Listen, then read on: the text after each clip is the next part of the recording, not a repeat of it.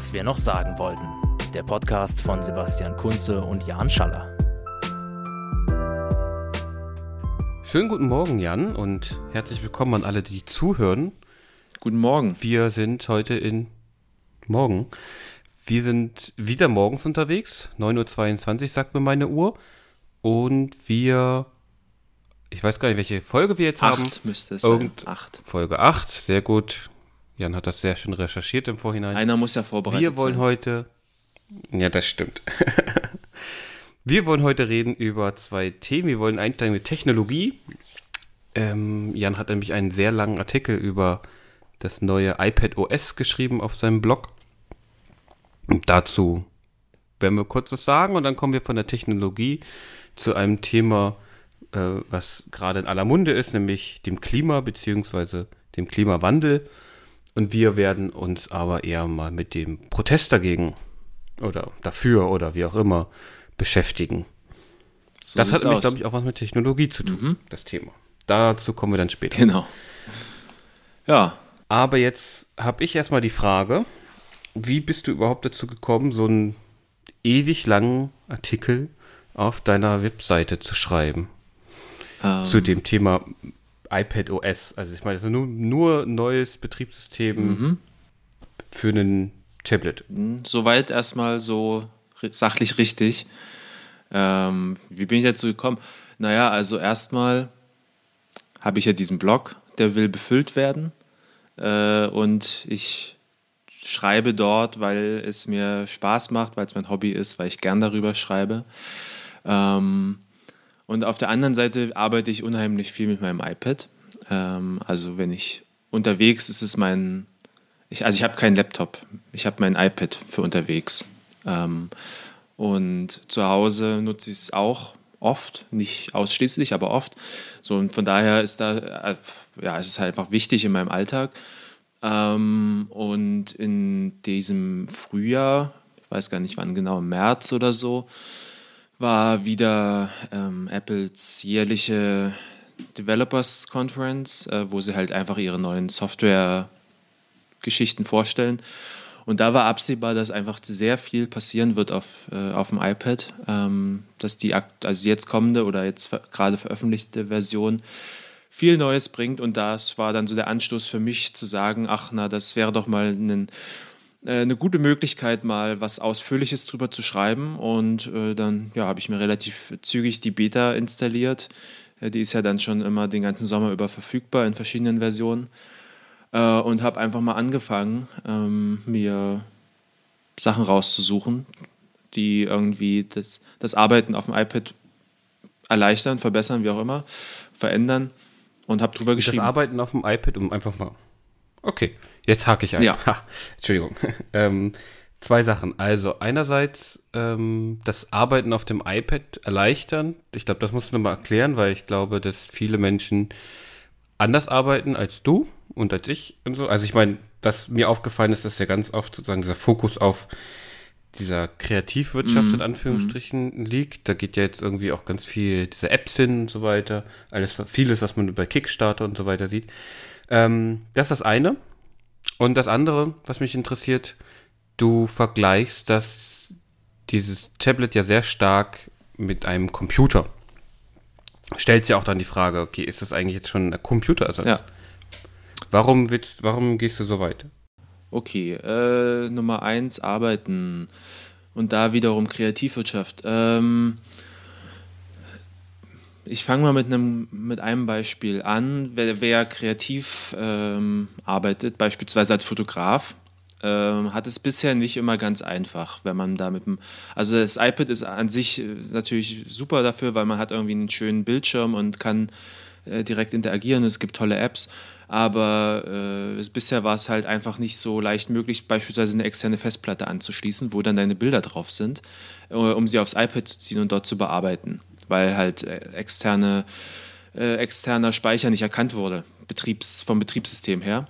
Und sowas wurde halt, das wurde beispielsweise jetzt geändert. Jetzt kann man da seine externe Festplatte anbaumeln äh, oder seine Kamera direkt äh, Bilder importieren, sie bearbeiten und irgendwas damit machen.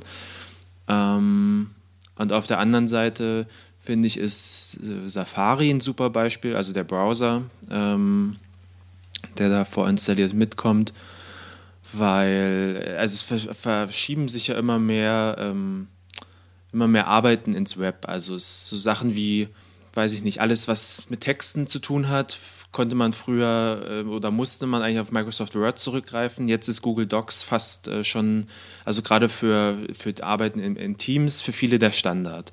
Ähm, ich weiß, dass das bei dir anders aussieht, aber bei mir auch. Aber ich arbeite halt nicht im Team, aber genau. Aber ja. äh, sowas oder also ähm, auch ein, ein, gutes Beispiel, wenn man jetzt wissenschaftlich publiziert, macht man das ja oft mit LaTeX. Ähm, also gerade in Naturwissenschaften, ähm, aber auch nicht nur. Und äh, sowas ging beispielsweise auf dem iPad nicht. Äh, und gleichzeitig ähm, gibt es Online-Editoren, wo man LaTeX-Files erstellen kann, äh, so als wenn es lokal laufen würde. Bisher hat das aber in Safari einfach nicht funktioniert, weil es immer so getan hat, als ob es ein mobiler Browser wäre, halt noch vom, von früheren Versionen kommt. Macht ja auch Sinn, auf einem kleineren Bildschirm es anders zu handhaben als in einem großen Computerbildschirm. Ähm, da hat sich jetzt aber so viel geändert, dass man sozusagen auf dem iPad mit einem Browser arbeiten kann wie auf dem Desktop-Rechner äh, und auch so demzufolge alle Services nutzen kann. Ähm, was sozusagen viele Lücken schließt, die vorher noch da waren. Genau. So, und das, das so, mhm. also, Jetzt fällt mir mhm. eine Frage mhm. ein. Erstmal danke. Also du, ja, da gibt es sozusagen die Unterschiede in dem, in dem Arbeiten. Du arbeitest viel mit Texten, du liest ja auch sehr viel auf dem iPad und musst deine Arbeit anders strukturieren. Ähm, um sozusagen an die zweite Frage, die ich ja schon gestellt hatte, nochmal anzuknüpfen, da ist, das ist mir gerade so eingefallen. Inwieweit denkst du denn, das ist vielleicht die bessere Frage, Inwieweit denkst du denn, kommen denn Computer und Tablet mehr zusammen? Also, inwieweit siehst du da sozusagen eine, eine Zukunft drin, dass man irgendwann, irgendwann ein Betriebssystem hat auf Start, also auf jetzt auf, auf dem Rechner, wir sind ja hier bei, im Apple-Kosmos, mhm. auf meinem MacBook mhm. oder meinem iPad, ich weiß nicht, wie es heißt, Mac Pro oder äh, auf meinem Tablet. Also ich äh, glaube nicht so richtig dran, dass wir ähm, in absehbarer Zeit das eine Betriebssystem haben, was dann auf Handy, Tablet und äh, Laptop gleichzeitig läuft. Aber ich glaube schon, dass sich äh, die Überlappungen äh, verstärken. Ähm, und es ist ja, sieht man ja auch gerade schon, wenn wir bei, ähm, also Windows hat das eigentlich äh, vorgemacht vor ein paar Jahren, hat es nicht so gut hinbekommen. Da haben die es ja schon mal versucht, äh, so skalierbare Programme äh, einzuführen, die dann halt wirklich auf Handy, Tablet und, und auf dem Windows-Rechner laufen. Ähm, Apple versucht jetzt, das für Entwickler zu erleichtern, dass sie ihre, ähm, ihre Mac-Apps äh, auf, aufs iPad und umgekehrt bringen können. Also ich, ich denke, da sieht man schon so, ähm, so Bewegungen. Und auf der anderen Seite hat man halt, was ich gerade schon meinte, die Web-Apps, die eh ähm, oder Web-Anwendungen, die eh unabhängig vom Betriebssystem funktionieren und einfach im Browser laufen und wo es dann letztendlich eh egal ist, welches, auf welcher Maschine das dann gerade funktioniert. Aber du wolltest, naja, glaube ich, einhaken. Es wäre vielleicht egal, welches Betriebssystem du hast, aber du brauchst halt immer die Internetverbindung. Das ist richtig, ja. Aber wobei, also in, ja, teilweise. Also sowas wie Google Docs funktioniert halt auch offline. Ähm, klar, du, okay, brauchst die, du brauchst die Dateien äh, und kannst sie dann erst wieder synchronisieren, wenn du wieder mit dem Internet verbunden bist. Ähm, aber prinzipiell kann man damit auch offline arbeiten. Mhm. Das wird jetzt nicht bei allem so sein. Aber also ja. zwei, zwei Punkte vielleicht. Das eine ist, wir sind natürlich auch zunehmend äh, ständig mit, mit WLAN und ähnlichem versorgt. Also die weißen Flecken werden kleiner. Ähm, auf der anderen Seite sehe ich es aber auch, dass es natürlich oftmals aus so einer ähm, perfekten Silicon Valley-Blase heraus entwickelt wird, wo die Leute halt wirklich 24-7 perfekten WLAN-Zugang haben und eben nicht durch die brandenburgische Pampa mit dem Zug fahren müssen, wo es halt kein, kein äh, Internetempfang gibt. Also klar, das, aber naja. Eine Sache, die mir noch eingefallen ist, äh, zwei Sachen. Äh, wenn ich mich nicht irre, laufen doch bei Tablets, auf denen Windows läuft, läuft doch Windows 10. Läuft doch ein vollwertiges ja. Windows. Ja. Also da ist das ja schon das Tablet und Computer quasi vollwertige Systeme haben. Vollwertig in Anführungsstrichen, ne, was auch immer das ist. Äh, Telefone weiß ich gar nicht, ob Microsoft überhaupt noch Telefone Nee, macht haben sie oder eingestellt so. Vor glaub, das, einiger das Zeit. haben sie eingestellt, ne? Was ich aber noch viel interessanter finde, da hat es das erwähnt, gleiches Betriebssystem auf Handy und so weiter. Ich meine, mein Handy, was ich in der Hand habe, ist wahrscheinlich schon zehnmal so gut wie den ersten Computer, den wir hatten, mit 800 Megahertz. Ja. Ähm, ich habe letztens gesehen, dass, ähm, ich weiß gar nicht von welcher Firma, vielleicht Samsung, Mhm. ich weiß es nicht. Äh, das sind Telefone, sind normale Telefone mit einem, ich glaube mit einem Android. Nee, eben nicht mit einem Android, mit sowas ähnlichem. Und wenn die über ein HDMI-Kabel, also über ein spezielles Kabel, angeschlossen werden an einen großen Bildschirm, Ja. verändert sich das Mhm. und du kannst es quasi wie als Computer benutzen. Du hast so eine, ist natürlich dann noch nicht so ein richtiges Mhm. äh, Computersystem, aber du kann, kannst halt dann Textdateien groß schreiben, kannst Tastatur und Maus dranhängen und du kannst quasi dein Telefon mehr oder weniger als äh, Computer benutzen. Das fand ich total spannend, weil das ist das, was, also das würde ich mir ja wünschen, dass ich halt irgendwann ein Gerät habe, Ja. dieses Telefon, und da stecke ich dann in den Dock und dann kann ich das als Computer benutzen. Also ich kann diese Faszination total nachvollziehen. Ähm, ich glaube aber auch, dass es gute Gründe gibt, warum es da sich dieses Konzept bisher noch nicht durchgesetzt hat. Weil, ähm, also ich meine, vom rein technischen wäre es absolut möglich. Ich meine, unsere Smartphones haben irgendwie so viel Rechenpower wie, äh, wie Laptops. Das ist überhaupt kein Thema.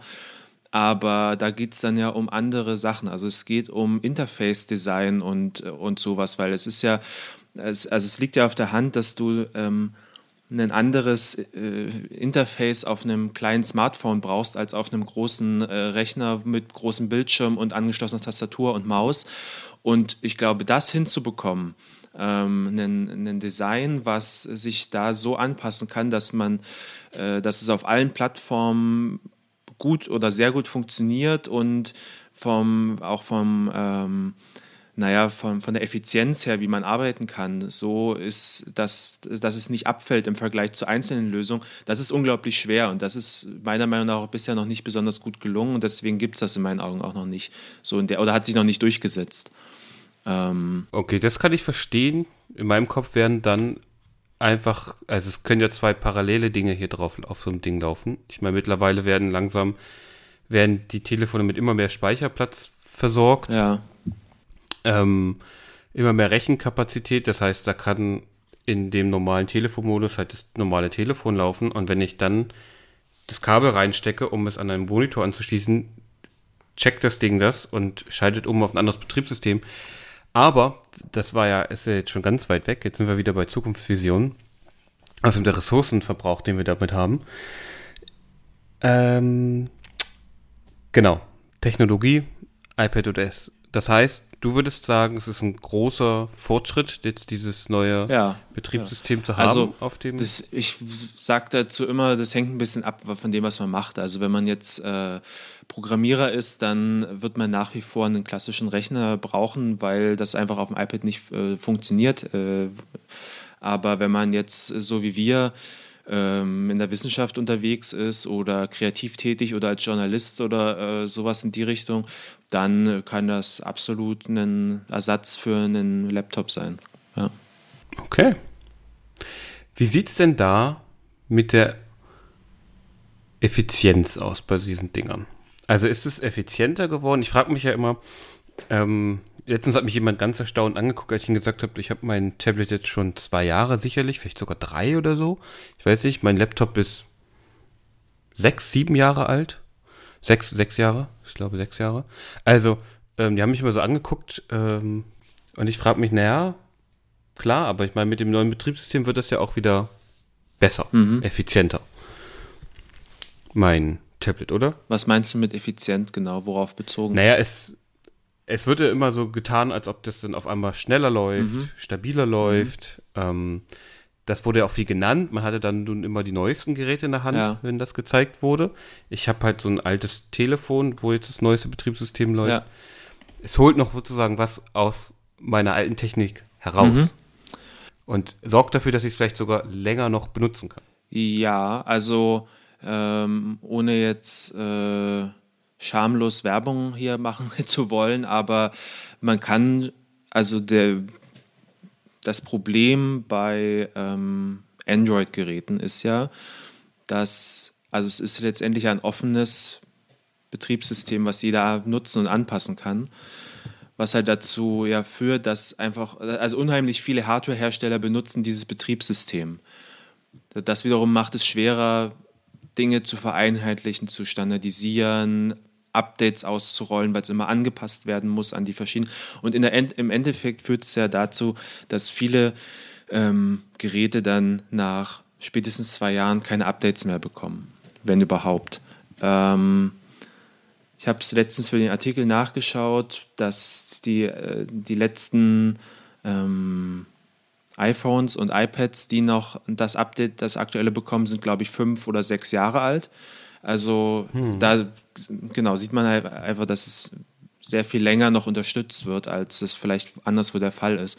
Und ich sage mal, das kann nur gut sein. Und ich meine, in der ähm, schnelllebigen ähm, IT-Welt sind ja fünf oder sechs Jahre wirklich riesige Zeiträume. Und ich meine, wenn du, ich, du bist, also du könntest es ja eigentlich aus, aus erster Hand berichten, wie, also du hast, glaube ich, einen iPhone SE, oder? Ja, das ist ja jetzt, deswegen, ich habe jetzt ein iPhone SE. Genau, hast du damit, das hast du das Gefühl noch damit, äh, durch den Tag zu kommen und, und sinnvoll arbeiten zu können oder äh, ist das nicht mehr so wirklich der Fall? Äh, ich, voll. Also ich, mein, meine Freundin hat sich irgendwann, weil ihr Handy kaputt gegangen ist, so ein ist dann, dann sich ein iPhone gekauft und äh, hat ein iPhone 10. Mhm. Also, ne? Und da merke ich den Unterschied, das ist schon ein bisschen witzig. Ja. Aber ähm, mit meinem iPhone SE hier, das habe ich ja auch gebraucht gekauft, äh, ich bin total zufrieden, weil ich wüsste gar nicht, ich habe jetzt auch dieses iOS 13, dieses neueste drauf und es, es läuft. sieht nett aus, aber ich meine, das ist. Und alle Apps, die ich brauche, die ich benutzen muss. Zum Beispiel, wenn ich im Internet was einkaufen will, muss ich ja jetzt bei, der, bei meiner Bank irgendwie so eine Sonder, also mit der Kreditkarte so eine Sonder-App haben und sowas. Ja.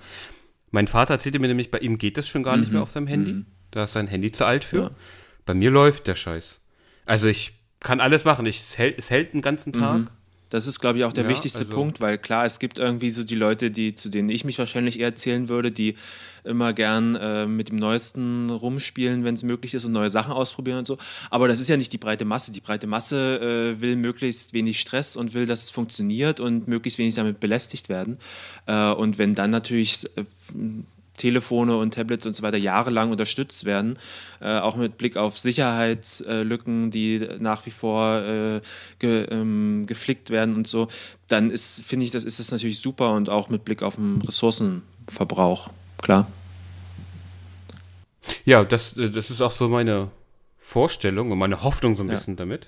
Zumal der Trend, glaube ich, schon auch äh, dahin geht, dass ähm, alte Geräte, also das ähm, Eintauschprogramme angeboten werden, wo man dann teilweise noch ja. Nachlass bekommt fürs nächste. Die Geräte werden wiederverwertet, ähm, die werden aus recycelbarem Material hergestellt. Also ich glaube, da sind wir schon auf einem ganz guten Weg.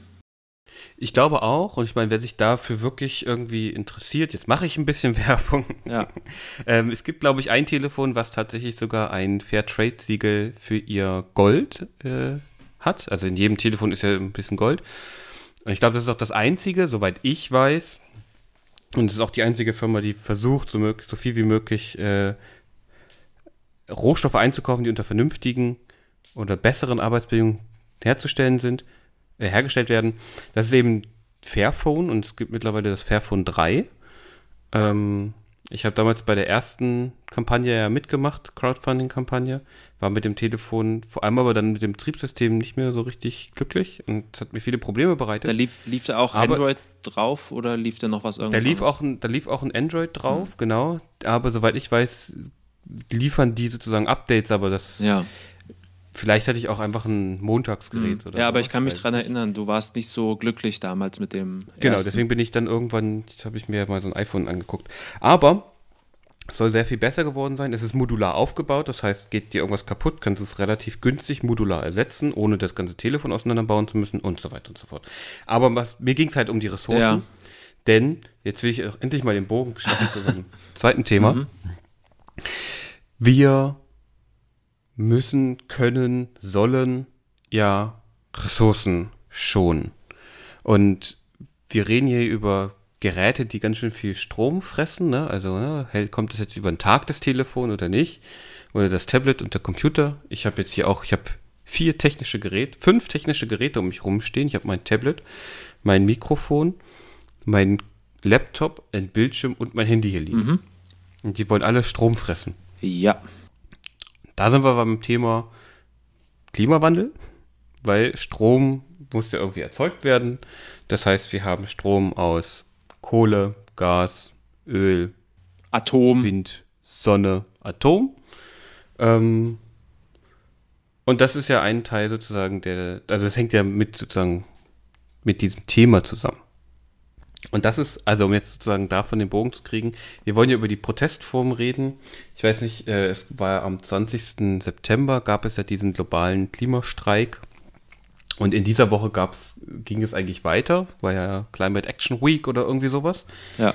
Und ich habe mich am 20. tatsächlich aufgerafft und hab, bin äh, hier in Hannover mitgelaufen und habe mir das mal angeguckt.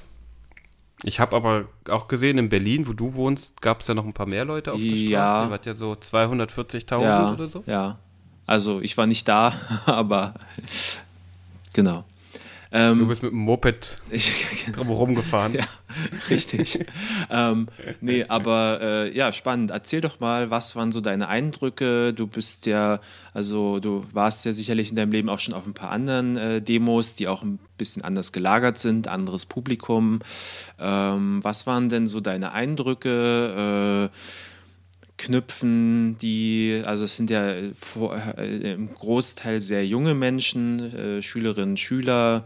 Ähm, das, viele von denen, für die wird das die erste Demo-Erfahrung sein oder zumindest diese Fridays for Future-Bewegung das erste Mal, dass sie sich ähm, ja, politisch betätigen. Was waren denn so deine Eindrücke? Ähm, kann man das vergleichen mit anderen? In Anführungsstrichen klassischeren Demos. Ähm, ja, berichte doch einfach mal ein bisschen.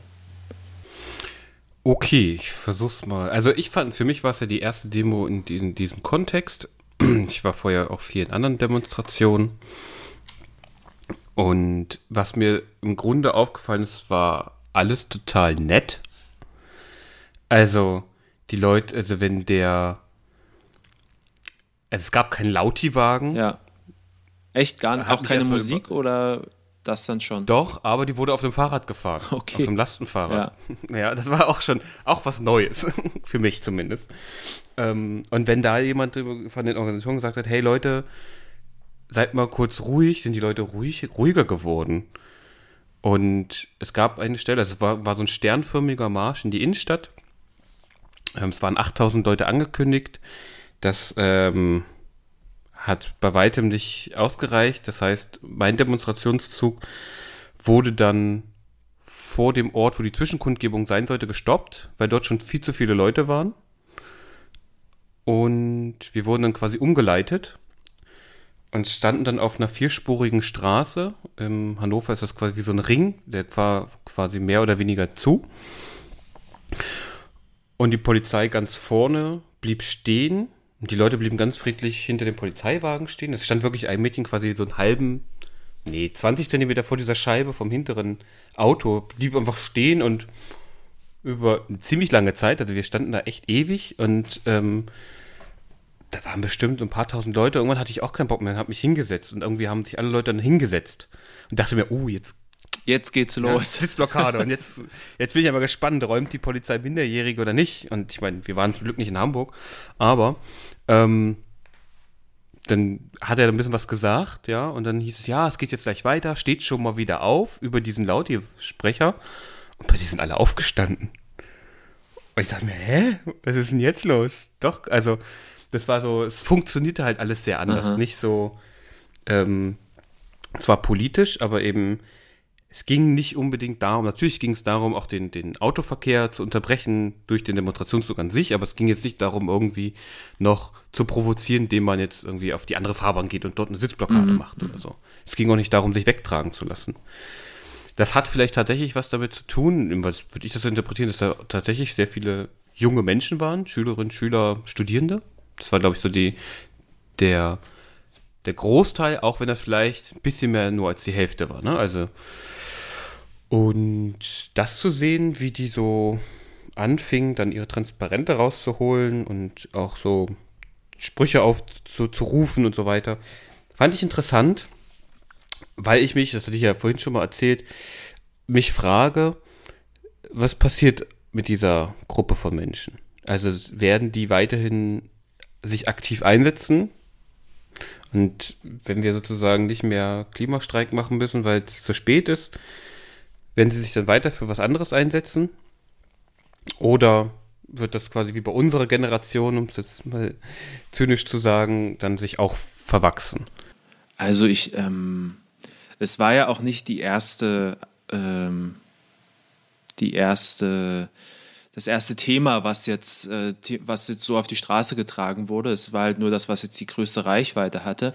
Wir hatten ja auch schon ähm, vor ein paar Monaten diese ganze Artikel 13 äh, wo es um ähm, Upload-Filter und äh, so, so eine Sachen ging, ähm, wo auch schon mal äh, sehr viele, vor allem äh, aus der jüngeren Generation, auf die Straße gegangen sind und so Mobilisierungserfahrungen gemacht haben. Ähm, also ich, ich sehe es ein bisschen, ähm, naja, zwiegespalten klingt negativ, aber du weißt, was ich meine. Also ich ähm, glaube nicht, dass es spurlos an diese, den äh, Menschen vorbeigeht. Also ich denke schon, dass äh, da eine Politisierung stattfindet und auch eine Wirksamkeitserfahrung mhm. ähm, und auch einfach, naja, dieses, die, ähm, das zu erleben mit anderen zusammen, in einem, also was auf die Straße zu mhm. tragen, das ist ja schon ein Erlebnis, gerade wenn man das als, als Jugendlicher oder als Kind macht, das ist, glaube ich, ziemlich eindrücklich und stark und, und, und prägend. Das glaube ich auch. Ähm, ich glaube aber auch nicht, dass wir jetzt eine, die unfassbar politisierte Generation äh, kriegen. Es wird halt ganz natürlich sein, ein paar werden sich professionalisieren, äh, werden, werden auch in die Politik gehen, ähm, ein paar werden einfach politisch interessiert werden, ein paar wird es, sind halt einfach da, weil ihre Freunde da sind und weil irgendwie Freitag frei ist. Ähm, aber also ich kann mir, ich glaube schon, dass wir, dass es zu einer gewissen Politisierung führen wird und sich auch was verschieben wird. Aber ähm, sicherlich nicht so, dass, dass jetzt wir irgendwie wir jede Woche eine äh, Demos mit Hunderttausenden haben. Genau. Nee, das glaube ich auch nicht. Das ähm, haben die ja Organisatoren nach ihren eigenen Aussagen ja auch nicht erwartet, dass es so viel werden. Also in ganz Deutschland waren es wohl zusammengerechnet ungefähr 1,4 Millionen. Was schon was sehr ja beachtlich schon interessant ist. ist. Ja. Was für Deutschland schon sehr, sehr viele sind, genau. Also ich, natürlich war es nicht die erste Demonstration. Das äh, ist mir klar. Äh, ich frage mich nur, ach genau, was, was, worauf ich eingehen wollte, ist, du meintest, ja, die erleben dort auch eine Art von Selbstwirksamkeit. Und das glaube ich eben nicht unbedingt, weil sie, ich würde eher sagen, und das hatte ich das Gefühl, das war halt, ich habe das zum Teil so aus den Redebeiträgen dort herausgehört. Mhm ich kann jetzt nur über diese eine einzige Demonstration sprechen, ne? Ich weiß nicht. Und was ich so lese über andere Wortbeiträge dazu, da höre ich das auch raus. Es gibt eine Hilflosigkeit. Und zwar, und deswegen glaube ich nicht, wird diese Erfahrung nicht gemacht. Man, die Erfahrung ist, in meinen Augen eher, die Leute gehen auf die Straße zu 10.000 in der Popelstadt Hannover, ja, und demonstrieren dafür, kriegen über das Internet mit, okay, wir sind jetzt fast wahrscheinlich sicher über eine Million Leute in Deutschland, die auf die Straße gehen. Also nur die, die aktiv da sind tatsächlich. Und nicht so Leute wie du, die das vielleicht okay finden oder gut finden, aber nicht hingehen.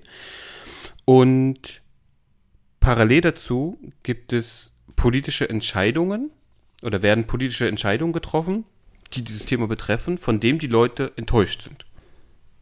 Also, ne, das, das war in den Wortbeiträgen, also parallel zu unserer, zu der Abschlusskundgebung habe ich mir dieses 22-seitige Papier der Bundesregierung rund, runtergeladen. Gelesen habe ich es bis heute nicht richtig. Ich habe so drüber geflogen, mir eine Zusammenfassung angeguckt äh, bei einer Zeitung und dachte mir, ja, okay. Und die Leute, die sich dafür sehr engagieren, die waren massiv davon enttäuscht. Das haben die auf ihrer Kundgebung nochmal auch betont, ne? Also, ähm, und da ist, glaube ich, das eher das Gefühl, okay, wir zeigen wir werden nicht ernst genommen. Das ist ja das, das Signal, würde ich sagen. Ne? Man nimmt die Leute nicht ernst. Rechte Spinner in Dresden hat man ernst genommen, aber die Leute jetzt hier nicht. Und ich glaube, dass, wenn sich das sozusagen verfestigt, dieses Bild, dann kann das tatsächlich eher zu einer, ähm, ich würde nicht, will nicht sagen Desintegration, aber eher zu einer, zu einer apathischen Haltung führen. Naja. Zu einer Politikverdrossenheit mhm. vielleicht tatsächlich. Mhm. Ne? Verstehe ich. Ähm, ich. Also für, ja, ich glaube, das ist die Frage danach, mit was für einer Anspruchshaltung man äh, rangeht. Und also, ähm, das hatten wir ja auch schon vorhin im Vorgespräch. Deswegen äh, fremdel ich auch so ein bisschen mit der ganzen Bewegung, weil da, glaube ich, eine sehr extreme Anspruchshaltung formuliert wird, äh, die letztendlich ähm, darauf äh, zielt, dass äh, wir gehen auf die Straße, weil wir äh, wissen, dass was passieren muss. Das ist in meinen Augen auch so. Ähm, mhm. Aber daraus schlussfolgern wir, äh, die Politik muss jetzt machen, was wir wollen. Ähm, ja. Und wenn sie es nicht tut, dann ist es äh, schlecht und genau.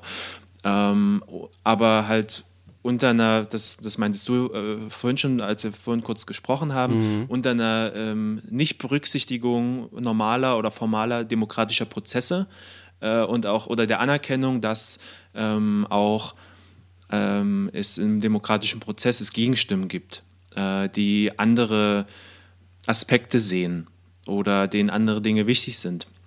Und dass es letztendlich ein Aushandlungsprozess ist, äh, in meinen Augen. Und äh, ich vertrete sehr stark so eine, so eine Sichtweise auf Demokratie, ähm, dass es gut ist, dass wir diese, also dass es, dass Demokratie ist langsam, das ist oftmals schlecht, aber im Prinzip ist es gut in meinen Augen, äh, weil es sicherstellt, dass eben verschiedene äh, Teile der Gesellschaft auch zu Wort kommen können und es eben diese Aushandlungsprozesse geben kann. Und genau, den, diesen, das sehe ich halt da überhaupt nicht ähm, bei, bei Fridays for Future und so weiter. Ähm, deswegen ist es äh, mir auch äh, ja, ein Stück weit naja, ich, also ich, ich kann es nicht so ganz benennen, Unbehagen will ich es jetzt nicht nennen, aber ich kann mich auch nicht zu 100% damit identifizieren.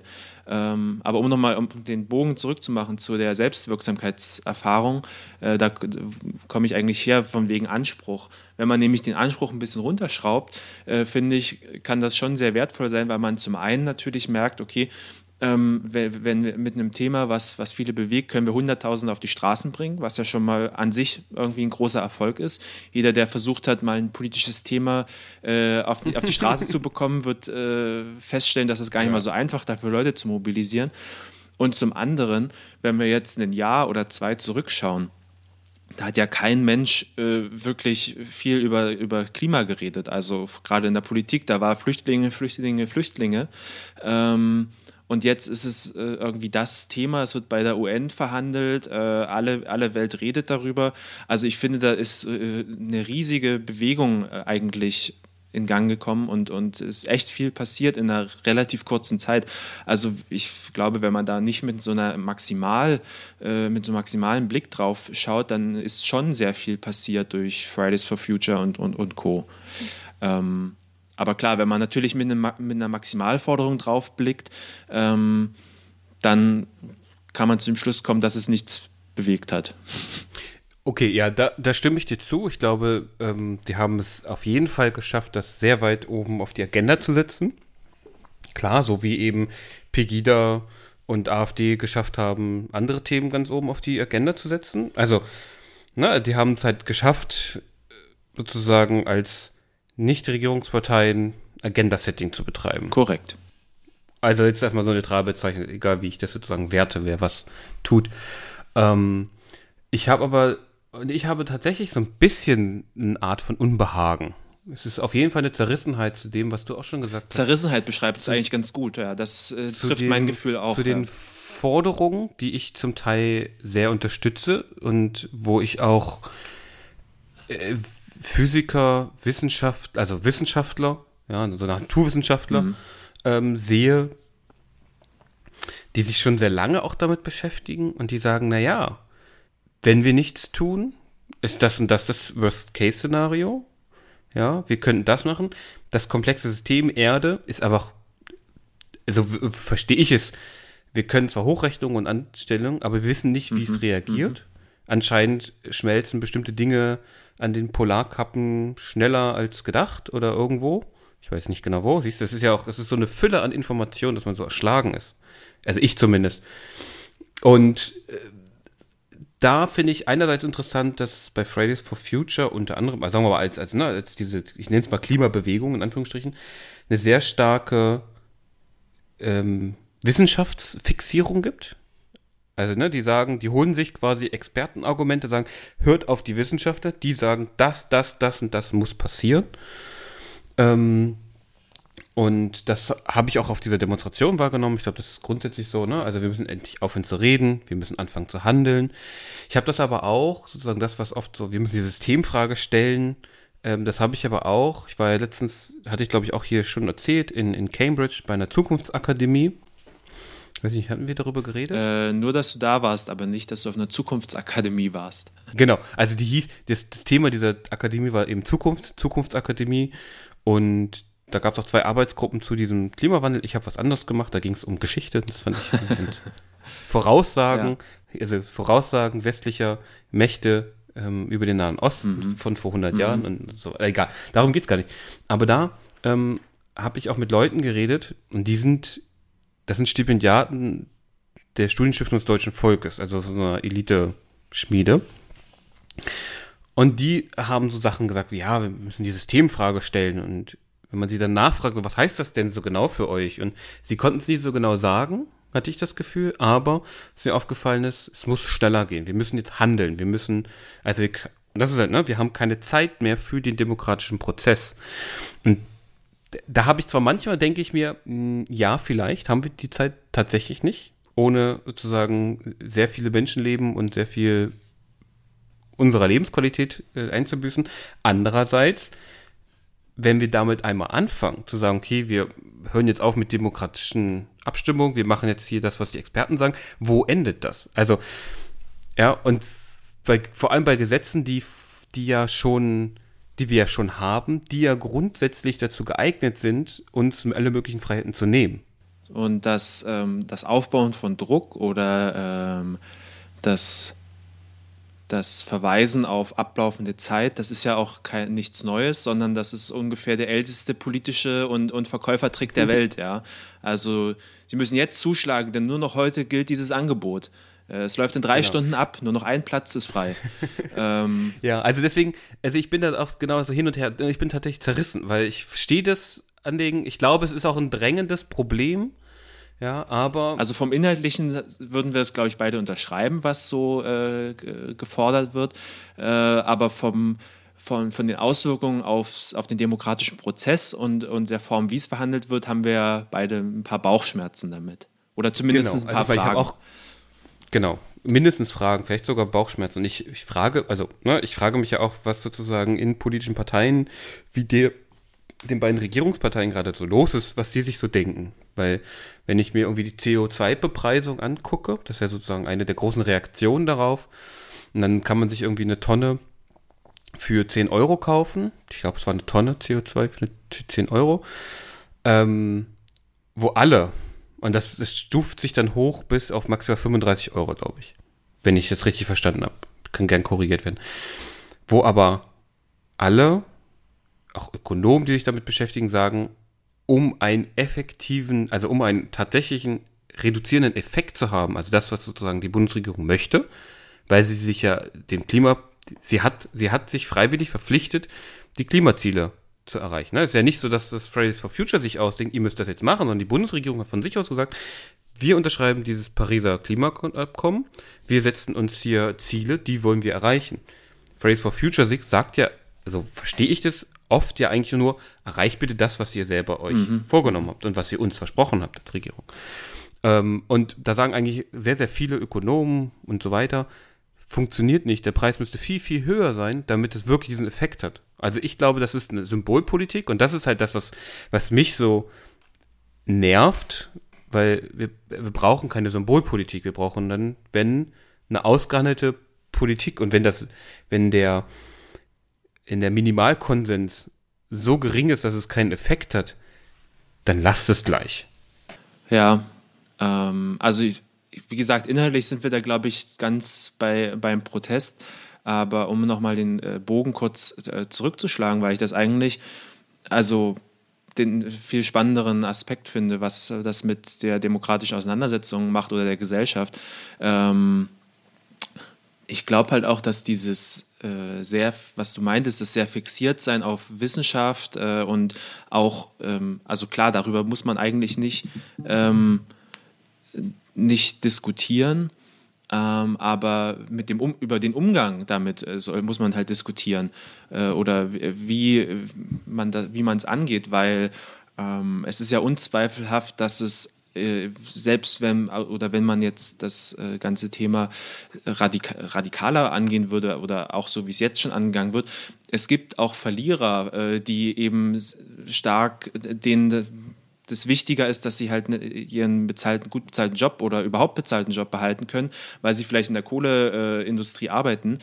Ähm, und es gibt ähm, Landstriche wie äh, die Lausitz oder auch in Nordrhein-Westfalen, die da äh, ja tatsächlich ja jahrhundertelange Traditionen haben in den Bereichen und wo nach wie vor viele Menschen direkt oder indirekt davon abhängig sind. Und ähm,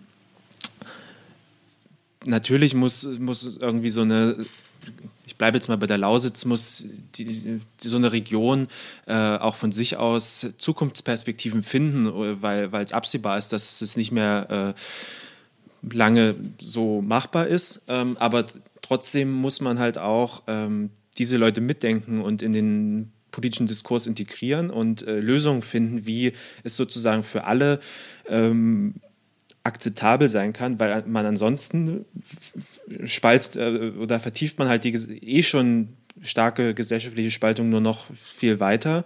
Äh, und man kann halt auch nicht einfach sagen, ja, ähm, Klimaschutz ist, ähm, also klar, es ist das Wichtigste erstmal, aber man kann darüber nicht alles andere vergessen. Äh, und diese Tendenz sehe ich aber so ein bisschen. Ja. Dass oft dann gesagt wird, ach naja, die sollen sich mal nicht so haben. Äh, aber oh, es ist halt leicht äh, gesagt, wenn man ähm, genau, irgendwie in, ich dir zu, in, in, in davon nicht äh, abhängig ist, ja. Also ja. Genau. In der Tendenz stimme ich dir zu. Interessant ist ja, dass äh, bei, also das ist ja so eine Diskussion, die ja immer mal wieder aufgegriffen wurde mit 20.000 Arbeit, Arbeitslosen, die sozusagen nach bei einem Kohleausstieg von heute auf morgen da sein werden. Ähm, was vollkommen richtig ist und für die 20.000 betroffenen Personen ist es tragisch. Gleichzeitig ähm, wird aber durch politische Maßnahmen wurden viel mehr Jobs in der Windenergiebranche zum Beispiel ja. gestrichen. Ja. Aber es geht, und ich glaube, das ist halt das Gefährliche, was gern gemacht hat. Man spielt dann sozusagen diese beiden Dinge gegeneinander aus. Ja. Ähm, und dann kommt man vielleicht wieder hinzu, naja, das ist halt so. Ich meine, wenn ich, wenn die Überschrift, die ich hier gerade vor mir sehe, richtig stimmt, dann äh, sollte es, wenn es einen Kohleausstieg gibt, werden wahrscheinlich mehrere Milliarden Euro, angeblich bis zu 17 Milliarden, ins ostdeutsche Revier fließen. Damit kann man, glaube ich, mit 17 Milliarden kann man, kann man einiges ich, anfangen. Schon, ja. Kann man einiges machen ja. und die Region insoweit entwickeln, dass man vielleicht Alternativen findet. Ja. Weil nee, ich glaube, das ist, ich, also, das ist halt das, will, da hast du, glaube ich, mhm. recht, was oft vergessen wird, mhm. dass es sozusagen einen, einen sozial gerechten ähm, Veränderung geben muss. Das ist mir nämlich auf der Demo auch aus, aufgefallen. Einerseits diese krasse nie wieder Kohle, tatsächlich genau solche Rufe, nie wieder Kohle, diese Kohlefixierung und gleichzeitig hatte ich das Gefühl, dass es oft ein sehr bürgerlicher Protest mhm, ist. Ja. Nee, man, also man darf auch die betroffenen Regionen da, glaube ich, nicht aus ihrer Verantwortung entlassen. Also ähm, mich nervt es tierisch, dass äh, irgendwie immer noch so viele Leute in der Lausitz denken, die Kohle wäre die Zukunft. Und ähm, obwohl man eigentlich das Know-how ähm, auch auf wissenschaftlicher Ebene dort hat, um eigentlich vielleicht eher eine Vorreiterrolle in Sachen Erneuerbaren spielen zu können, aber sozusagen der politische Wille und auch der, der Wille im Alltag nicht, nicht da ist, sich sozusagen da den, den Schritt zu versuchen und sich neuen Dingen zuzuwenden. Also das ist schon auch, auch auf jeden Fall so, aber ja, es hat halt irgendwie zwei Seiten. Und ich glaube, wenn, Ja, wenn, wenn halt die einen sagen, nee, äh, wir arbeiten seit 30 Jahren in der Kohle und wir wollen auch nichts anderes und die anderen sagen, äh, ist uns doch egal, äh, schaltet das jetzt ab und Hauptsache unsere Klimaforderungen werden durchgesetzt, dann wird man halt nicht äh, zusammenkommen. Und eigentlich müsste es viel mehr äh, in beide Richtungen geben, in meinen Augen, wo, wo der Dialog irgendwie ge- versucht wird oder man sich irgendwie, oder man zumindest erstmal versucht, auf beiden Seiten ähm, die Lage der anderen zu verstehen. Genau, ich glaube, damit fängt es an, sozusagen, zu versuchen, den, die anderen zu verstehen. Und ich glaube, das ist halt genau auch die Rolle von Politik, wenn man das als, wenn man Politik als Interessenausgleich versteht, genau dazu Möglichkeiten zu finden, ne? vielleicht einen Kohleausstieg zu machen, aber dann eben so viel Geld in die Hand zu nehmen, das, da was zu entwickeln und vielleicht Leuten auch eine Perspektive aufzuzeigen. Ähm, es gibt natürlich auch Leute, die wollen einfach nicht. Dann muss man eben gucken. Dazu, dazu müssen wir zum Glück keine Lösung finden, wir beide. Ähm, ja, Ich hätte noch eine, eine. Frage Ja. an dich und deine Ja, sehr Beobachtung. gerne. Weil du meintest, es war ein sehr bürgerlicher Protest, ein sehr friedlicher Protest. Ähm, wie war denn so generell das Verhältnis zur Polizei? Wie hat sich die Polizei äh, dort gegeben? Und ähm, es gibt ja jetzt auch so erste, ich nenne es mal Radikalisierungsstrategien oder, oder Tendenzen äh, von so kleineren Gruppen wie, ich glaube, Extinction, Extinction Rebellion heißen die, äh, die dann ja schon eher so äh, Formen des, äh, des zivilen Ungehorsams äh, nutzen. Und dann hat irgendwie jetzt in der Woche auch äh, kurze Videos auf Twitter gesehen, wie dann irgendwelche Teenager mit Schmerzgriffen durch die von der Polizei äh, weggetragen wurden und so. Äh, wie siehst du denn da so das äh, ja, Verhältnis einfach? Weil das ist ja oft, wenn man gerade auf traditionell linken Demos unterwegs ist, äh, ist ja die Polizei eher der Feind und nicht dein Freund und Helfer. Ja, da ist die Polizei auch ähm, deutlich hochgerüsteter. Also wenn du gegen, gegen Neonazis und Rassisten demonstrierst, ähm, wirst du halt von mit Kampfmontur begrüßt von der Polizei. Ne? Da haben die ihre Helme auf, haben die ihre Stöcker in der Hand oft schon. Äh, es war verdammt entspannt. Das hat mich auch so, äh, also habe ich auch gemerkt, ich bin sonst auf anderen Demonstrationen gewesen, weil es war super entspannt. Die Polizei hat, äh, ich hatte quasi null Kontakt mit der Polizei. Ähm, ich habe die Leute standen entspannt rum, haben ein bisschen geguckt und so. Einmal sind sie, glaube ich, nervös geworden, ähm, als wir da gesessen haben, aufgestanden und es ging und ging nicht weiter. Und irgendwann hat sich der Demonstrationszug einfach von selbst weiter in Bewegung gesetzt. Und ich glaube, und das Polizeiauto blieb stehen, das vorne weggefahren ist. Das heißt, das hat, das hat die, glaube ich, überrascht. Ähm, und da sind halt zwei ganz große sozusagen, Wagen vorgefahren, haben die Straße blockiert, um sie sozusagen vor der Kreuzung, auf die sie zumarschiert sind, nochmal anzuhalten. Und dann wurde offensichtlich, dann kam Bewegung rein und dann wurde aber auch irgendwie nach drei Minuten wieder aufgemacht und wir konnten weiter. Also sowas habe ich nicht miterlebt, aber muss auch sagen, ne, in, in Hannover war es ein Sternmarsch, also auf fünf oder sechs Stadtgebieten kamen die Leute zusammen an einen Platz und den Platz wurden wir dann nicht mehr hingelassen. Deswegen habe ich nicht alles mitbekommen. Aber Polizeiarbeit, ich fand das extrem entspannt. Im Vorhinein gab es in Niedersachsen große Diskussionen, weil auf der Demonstration mindest, ich glaube, der Umweltminister ist mitgelaufen auf einem dieser Züge hier in Hannover und ich glaube noch ein anderer Minister. Dafür wurden sie hart angegriffen. Natürlich von der AfD, aber die lasse ich mal aus, aber auch von der CDU, weil wohl unter den organisatorischen Gruppen, und es waren wohl sehr viele, hier in Niedersachsen auch die interventionalistische Linke Okay, ja. auf, da, dabei war äh, oder aufgeführt wurde. Und die wird hier offensichtlich vom Verfassungsschutz beobachtet. Und deswegen wurde eben gesagt, man darf nicht an einer Demonstration teilnehmen, die ein Brückenkopf von Linksextremisten ins bürgerliche, bürgerliche Lager sei. Ähm, ich habe nicht, ich habe keinen, ich habe nicht mal eine IL-Fahne gesehen. Ja, also ich habe die nicht wahrgenommen. Vielleicht haben sie sich zurückgenommen. Exte Exte oh Gott. Extinction Rebellion war auch Mitorganisator, die haben auch gesprochen. Und bei denen, denen hat man auch angehört. Schlagen die, viel schlagen die Pathos. einen kämpferischen Ton an als der Rest? Oder? Ja, also ein bisschen. Ich würde sagen, ja, schon. Also sie haben sehr viel mehr Pathos und sie haben auch gesagt, okay, wir müssen jetzt das machen und in meinen Augen haben sie auch gesagt, also wenn ich es richtig verstanden habe, haben sie auch so Sachen gesagt, okay, wenn die Politik jetzt nicht handelt, dann müssen wir handeln. Und zwar jetzt. Und wir werden handeln. Also zu sagen, ne, es waren schon klare Ansagen, dass sie jetzt in ihrer gewählten Aktionsform des zivilen Ungehorsams aktiv werden wollen, um Druck, zu, wahrscheinlich um Druck aufzubauen weiter. Das schon. Ich habe aber auch gemerkt, okay, pf, wahrscheinlich wäre ich auch bei denen dabei, wenn ich jünger wäre und nicht so faul und so. Ähm, obwohl das natürlich keine junge Bewegung ist, es sind auch viele Erwachsene, die da be sich beteiligen. Genau, deswegen, ich glaube, ja, es gibt unterschiedliche Strömungen und ich kann mir vorstellen, dass sich das auch stärker aufspaltet. Mm, es gab ja dann von innerhalb von Extinction Rebellion, habe ich letztens einen Beitrag dazu gelesen, der auch Diskussion, weil es wohl Großspenden kam aus den USA ähm, für die, Organisation in Europa und man konnte quasi dann Geld als Ortsgruppe oder Landesverband oder Bundesverband dort beantragen. Also richtig viel Geld, also für eine Ortsgruppe bis zu 5000 Euro.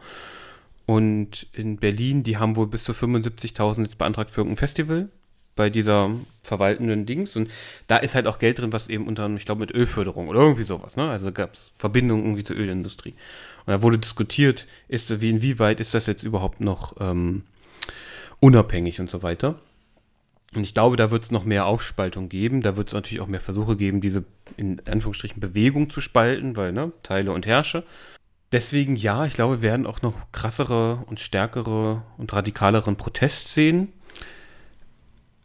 Was ich mir nie vorstellen konnte, was wir jetzt aber schon, du hast es erwähnt, auch an, an ein, zwei anderen Beispielen gesehen, dass halt wirklich junge Jugendliche, 14 bis 16, halt irgendwie von der Polizei mit Schmerzgriffen, mit äh, harten Bandagen angefasst werden. Das konnte ich mir bisher nicht so richtig vorstellen, weil ich das nie erlebt habe.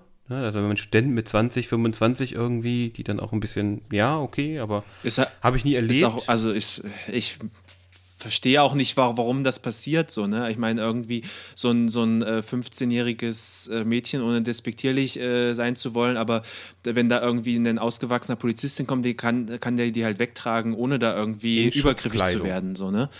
Ähm. Genau, und das ist halt, das ist halt so eine Frage, da, da weiß ich nicht, vielleicht ist das sozusagen die, die andere Demo-Erfahrung von Polizisten, Polizistinnen bis jetzt, ja, dass sie eben, okay, Sitzblockade, okay, jetzt wird's, jetzt geht's richtig los nochmal, weil ne, bei vielen Demonstrationen, von denen ich gelesen habe, wird sich eben auch, auch massiv gewehrt oder so. Aber weiß ich nicht, ne? Also das, da kann ich mir, hätte, würde ich mir vorstellen, wenn das so bei jüngeren Menschen passiert, also bei Kindern, das hatte ich, die, die, die, die Überlegung hatte ich nämlich auf dieser Demo hier in Hannover. Was ist eigentlich, wenn jetzt die Kinder sagen, wir gehen jetzt auf die, auf die Straßenseite und so eine Gruppe von 20 Kindern setzt sich dahin ja. und blockiert die Straße. Ja. Tragen die Polizisten Zwölfjährige weg? Also, und also dieses, dieses, ne, also schon allein aus, aus, aus, aus der Perspektive, okay, was für ein öffentliches Bild gibt das ab, ne? Also konnte ich mir bisher nicht vorstellen, jetzt werden die ersten Jugendlichen weggetragen, mal gucken, was noch passiert. Genau. Also es wäre ja dann auch also äh, spannend äh, zu sehen, was äh, passiert, wenn vielleicht nicht alles so friedlich mal äh, immer bleibt, sondern irgendwie mehr äh, Jugendliche Negativerfahrungen machen in Richtung Polizeigewalt oder wie auch immer. Ähm, was das dann mit, mit der politischen Sozialisierung auch äh, vielleicht macht. Das wäre spannend zu beobachten. Gleichzeitig auch, wie ähm, die öffentliche Wahrnehmung dieser Bewegung sich verändert. Das ist halt auch die, in dem Sinne eine, eine Gefahr, wenn das sozusagen sie eher als gewalttätig wahrgenommen wird. Also wenn man das dann so framed, ähm, dann wird die weniger Zulauf bekommen, vor allem aus dem bürgerlichen ja, mit Sicherheit. Deswegen sind, glaube ich, die Hauptorganisationen von diesem, sagen wir mal, großen Fridays for Future Ding, ja. glaube ich, auch sehr darauf bedacht, ja, dass es genauso das ist, glaub, ja, ja, das bleibt. ist auch ein, glaube ich, ein ganz schmaler Grad, den da Gruppen wie Extinction Rebellion äh, gehen, weil, also was du schon meintest, ähm, also die sind ja schon so ein bisschen die, äh, der etwas ähm, na, ja, aktivistischere Arm äh, dieser Bewegung, aber sie können es halt auch einfach nicht zu weit treiben, weil sie dann sehr schnell, glaube ich, den, den, den, breiten, die breite Unterstützung verlieren. Äh, also wenn, also ich weiß zum Beispiel nicht, was passieren würde, wenn jetzt, äh, also letztens vor, vor, vorgestern oder so, ist die S-Bahn hier in Berlin plötzlich auf einer Strecke nicht mehr gefahren, weil irgendjemand die sabotiert hat. Ähm, und wo sich dann auch auf den Klimaschutz berufen wurde irgendwie. Ich habe es nicht ganz mitbekommen, aber ähm, ich glaube nicht, dass ein Großteil von Fridays for Futures so eine Aktion unterstützen würde. Kann ich mir zumindest nicht vorstellen. Nee, glaube ich auch nicht. Andererseits ist es ganz interessant zu beobachten, das habe ich bisher nicht gemacht. Ich würde mir gerne mal diesen Diskurs angucken, den wir jetzt zum Beispiel führen und wie über Greenpeace gesprochen wurde vor 20, 30 Jahren. Also ich meine, Greenpeace hat und tut es vielleicht sogar noch. Ich meine, das ist ja auch interessant, ne? Also Greenpeace als Naturschutzorganisation und aktivistischer Organisation ist ja ziemlich stark in den Hintergrund getreten. In dem Fall, ne? Und deswegen Geld spielt in dem Sinne keine Rolle, weil Greenpeace hat eine ganze Menge Geld. Die sind, die haben sich zwischen Walfänger und Wahlen mit ihren Booten gemacht. Die haben sich an Ölplattformen festgemacht. Also die haben sehr radikal gehandelt, aber das war eben immer weit weg. Man hat es so im Fernsehen gesehen. Und ich glaube, kann mir vorstellen, wenn das jetzt sozusagen, wenn man direkt selber betroffen ist, ist das immer eine andere Geschichte. Also, da bin ich sehr gespannt, wie das weitergeht. Genau. Auch sozusagen, wie das Verhältnis zwischen demokratischen Prozessen und Protest weitergeht. Wir werden das im Auge Aber behalten. um es nochmal um es nochmal zu sagen, ich glaube sowieso, dass wir dieses 2-Grad-Ziel verpassen, weil da uns der demokratische Prozess zum Teil auch im Weg steht. Glaube ich auch. Sei denn, wir finden nochmal irgendwas Tolles Neues. Zu dem Punkt äh, sei jetzt tatsächlich nochmal auf einen anderen Podcast verwiesen, den du mir äh, gezeigt hast, nämlich Forschergeist. Und da gibt es auch ganz interessante Sachen, nicht nur zum Klimawandel, sondern eben auch zu anderen nachhaltigen Technologien. Und in dem Kontext habe ich mich was gehört über Methanol und das Binden von CO2 in einem Flüssigkraftstoff, äh, den man verbrennen könnte und quasi dann sozusagen ausgeglichen CO2-neutral wäre, weil man ihn vorher gebunden hat. Um, darüber wird auch nicht gesprochen. Das äh, ist vielleicht nochmal ein Thema zum selber nachhören. Deswegen würde ich das empfehlen. Ja. Ich weiß nicht, ob du noch eine Empfehlung hast. Äh, nee, gerade nicht, aber das klingt doch gut. Das habe ich auch noch nicht gehört. Also, ich glaube, äh, da höre ich mal rein in die aktuelle Folge. Und ansonsten belassen wir es dabei für heute, wa? Ich danke, genau, ich danke dir fürs Mitsprechen und Zuhören und Diskutieren. Genau, und dann hören wir uns beim nächsten Mal wieder. Wir hören uns beim nächsten Mal wieder und ich hoffe, alle anderen schalten auch wieder mal ein und verbreiten es und so weiter. Genau. Bis zum nächsten Mal. Bis zum nächsten Mal. Tschüss. Mach's gut. Ciao.